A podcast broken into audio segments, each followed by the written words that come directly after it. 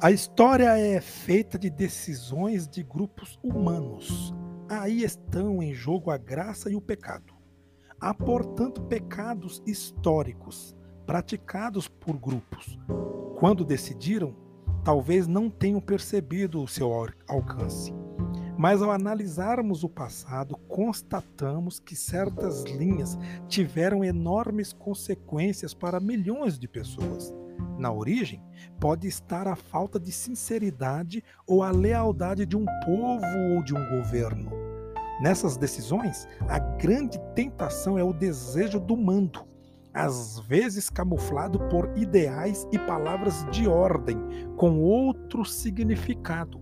Por trás estão as paixões e fraquezas humanas. Parecem pecados de ninguém, mas o fato é que marcam a história, traçam linhas indeléveis que se impõem durante séculos. Difícil isentar camadas maiores da população dos crimes cometidos pelo nazismo, de decisões injustas de governos de países ricos contra países e continentes do terceiro mundo. O historiador Rue Naert analisa como o catolicismo brasileiro, por exemplo, foi marcado pela mentalidade do conquistador europeu. Incorporando essa influência, a igreja imprimiu cunho guerreiro à religião, o que serviu de justificativa para políticas de escravidão cujos efeitos ainda sofremos. Mesmo naquela época, tal abordagem suscitava dúvidas no povo e oposição de missionários. Mas os ideólogos do rei tranquilizaram a consciência das elites. Podiam submeter índios e negros desde que, pelo batismo, libertassem sua alma da escravidão do pecado. Essa situação que nos é próxima mostra como a decisão de subjugar um povo transforma a religião em instrumento político. Aí existe um pecado histórico de vastas consequências. Um grupo específico, religioso, político, cultural, pode assumir posições cujas consequências de graça e pecado são imprevisíveis, mas reais. Daí ser necessária uma crescente lucidez para que tais caminhos não sirvam de álibi para forças injustas.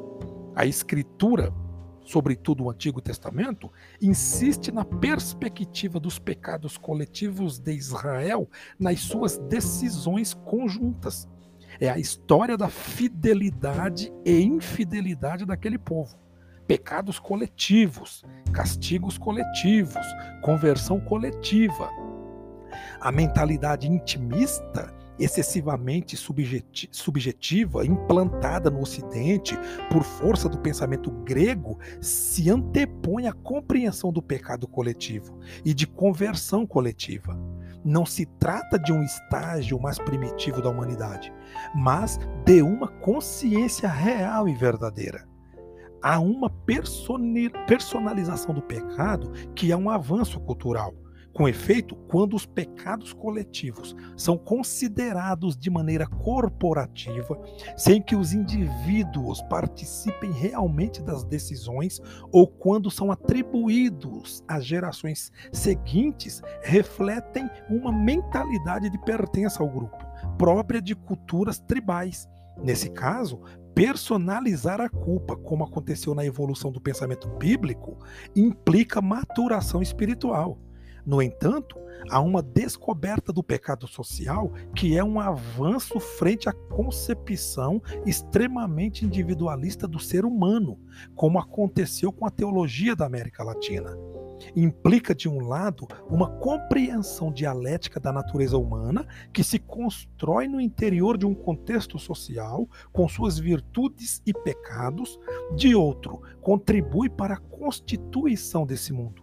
As estruturas humanas podem facilitar a graça ou o pecado e são criadas por vontades humanas, tocadas pela graça ou pecado, configurando estruturas propiciadores de graça e pecado. Vão além da liberdade individual.